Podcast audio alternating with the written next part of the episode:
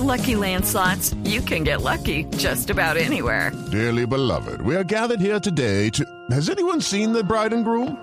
Sorry, sorry, we're here. We were getting lucky in the limo and we lost track of time. No, Lucky Land Casino, with cash prizes that add up quicker than a guest registry. In that case, I pronounce you lucky. Play for free at LuckyLandSlots.com. Daily bonuses are waiting. No purchase necessary. Void where prohibited by law. 18 plus. Terms and conditions apply. See website for details. El ELN dice en el comunicado emitido esta madrugada que sí, que fueron ellos los responsables del atentado que deja 21 muertos en la Escuela General Santander el jueves de la semana pasada, pero que es un atentado lícito, dice este comunicado, correspondiente a las reglas de la guerra. Señor ministro de Defensa de Colombia, Guillermo Botero, buenos días, ministro. Eh, muy buenos días, Néstor. Un cordial y afectuoso. Ministro, gracias por acompañarnos esta mañana. ¿Qué piensa usted del, del comunicado del ELN, ministro? No, lo que dijimos desde un principio, en un tiempo récord, sabíamos que había sido ejecutado por personas que hacían parte del ELN y que había en el COSE, y aquí está claramente comprobado, ahí hay confesión de parte. Yo creo que con eso ya queda cerrado ese capítulo, ellos fueron los autores de la masacre, y punto, eso ya continuará la justicia para todos los propósitos de condena. Ministro, el ELN desarrolla una teoría según la cual esta es la venganza porque el ejército colombiano durante finales del año pasado, cuando ellos estaban en cese de hostilidades, le dio golpe y avanzó hacia sus campamentos. ¿Eso es cierto? El ejército colombiano trabaja 365 días al año y no conoce ni vacaciones, ni treguas, ni fiestas navideñas, ni fiestas de Año Nuevo. Siempre está trabajando y ese es un hecho y una realidad que todo el país conoce. Ministro, ¿qué va a pasar de hoy en adelante con el ELN? El ELN es un grupo guerrillero que como tal hay que combatirlo y allí están las fuerzas del Estado para todos, para el cumplimiento de estos propósitos y es una obligación constitucional y legal hacerlo. No, los servidores públicos no se pueden sustraer de sus obligaciones. Sí. Ministro, ¿usted eh, cree que el gobierno hoy, que las fuerzas militares hoy de Colombia tienen la capacidad para golpear al ELN? Claro que la tienen, de hecho ha sido golpeado. En lo que lleva este gobierno de 600 afectaciones, tenemos eh, ocho muertos dentro de operaciones militares, tenemos alrededor de tres, más de 300 órdenes de captura que hemos ejecutado y tenemos más de 200 personas que integraban esa organización que se han reinsertado Sí. a, a la vida eh, eh, del país y que obviamente pues han sido una importante fuente de Sí. información.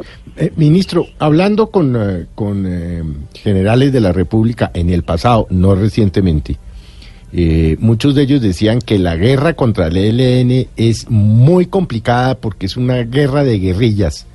Decían, es que no tienen la, la, la, la estructura lineal y por campamentos, etcétera, que tenían las FARC.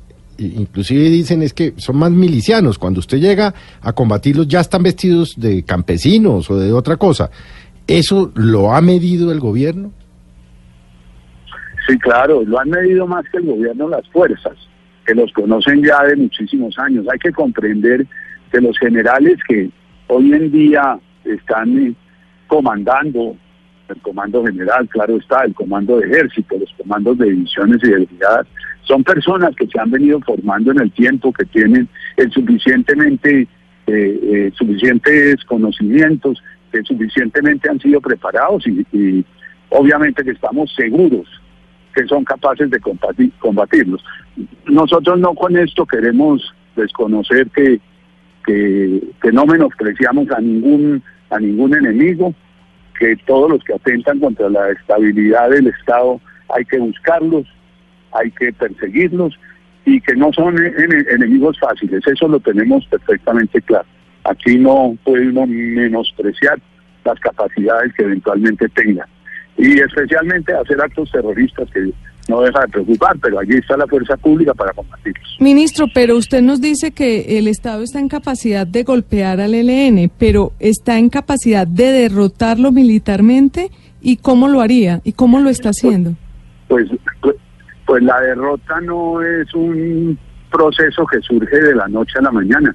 Aquí hay un, un plan para atacarlo, se llama el Plan Bicentenario, fue lanzado el día 11 de diciembre, si mi memoria no me falla, y está en plena ejecución. Hay todo un plan ordenado, eh, articulado, construido con las fuerzas militares de abajo hacia arriba, es decir, comenzando por oficiales de menos graduación, sobre lo que pueden hacer, cuáles son sus capacidades, y se construyó ese plan bicentenario.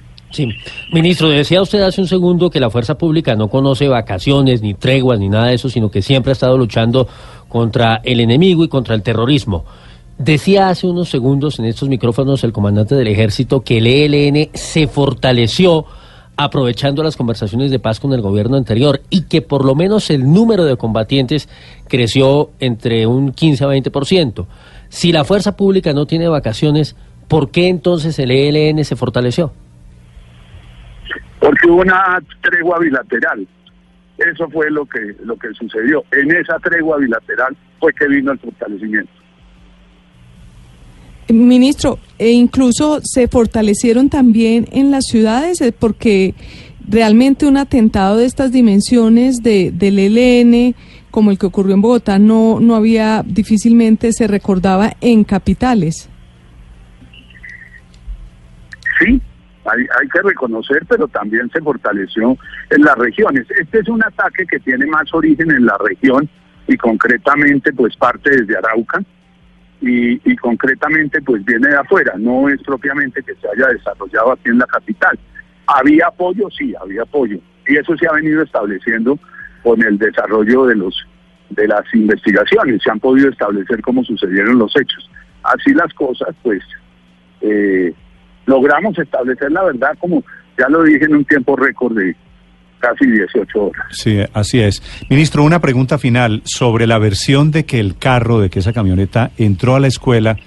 Han aparecido unos videos que aparentemente demuestran que nadie la intentó detener, que contradice un poquito la versión inicial en el sentido de que forzó la seguridad para acceder a las calles de la, de la General Santander. ¿Usted ya ha logrado recoger alguna información de cómo, cómo fue que entró el carro, si se violaron normas de protocolos de seguridad en el ingreso?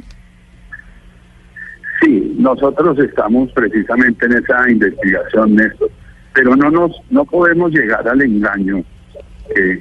hay veces se produce que comienzan a buscar el culpable donde no es. Y yo he visto unas insinuaciones de tratar de volver el culpable de todo lo que ocurrió, de la muerte de estos 20 muchachos, un oficial de guardia o un suboficial de guardia. No, el autor de esto es el ELN y el sujeto activo es el que hay que perseguir en ningún momento uno puede centrar las investigaciones y todo lo demás y las responsabilidades sobre los sujetos pasivos, sobre los destinatarios del daño del sujeto activo.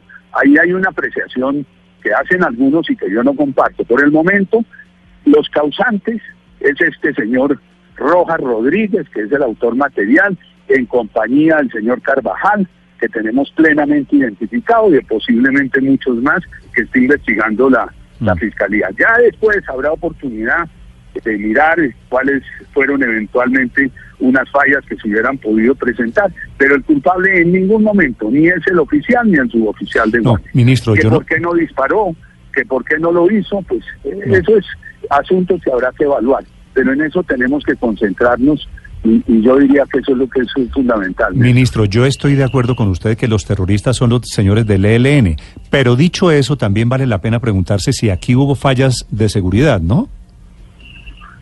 Claro, esa es la siguiente, ese es el siguiente paso una vez culminemos la investigación, pero la, la investigación sobre los sujetos activos, terminada la investigación sobre los sujetos activos, que consideramos que no hay nada más para agregar, inmediatamente miraremos qué fue lo que eh, pudo haber ocurrido, cuáles fueron las eventuales fallas, etcétera, etcétera.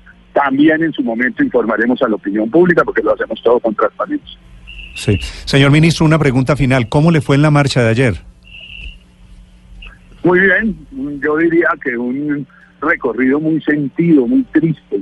Eh, el afecto con que, con que las personas que marcharon saludaban a los policías, los chiquitos, esa solidaridad fue supremamente conmovedora y ni qué decir después de, esta misa en la catedral que verdaderamente le, le arruga uno el, el corazón ver esas fotos de esos 20 muchachos y ver esa tristeza de las familias. ¿Qué pensaba Este usted, crimen ministro? De los más espantosos que ha vivido el país junto con el de Machuca. ¿Qué, ¿Qué pensaba usted, ministro, cuando como ministro de Defensa había esa gente espontáneamente abrazando a los policías, que tal vez fue la imagen más conmovedora de toda la manifestación?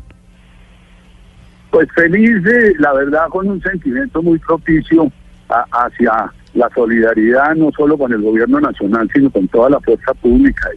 Y, y lo estremece más cuando los que lo hacen también, muchos de ellos son familiares de uno y lo hacen con un especial afecto. Es el ministro de Defensa, Guillermo Botero, 8 de la mañana, 29 minutos en Mañanas Blue. Ministro, gracias. Eh, gracias, Néstor. Una feliz mañana.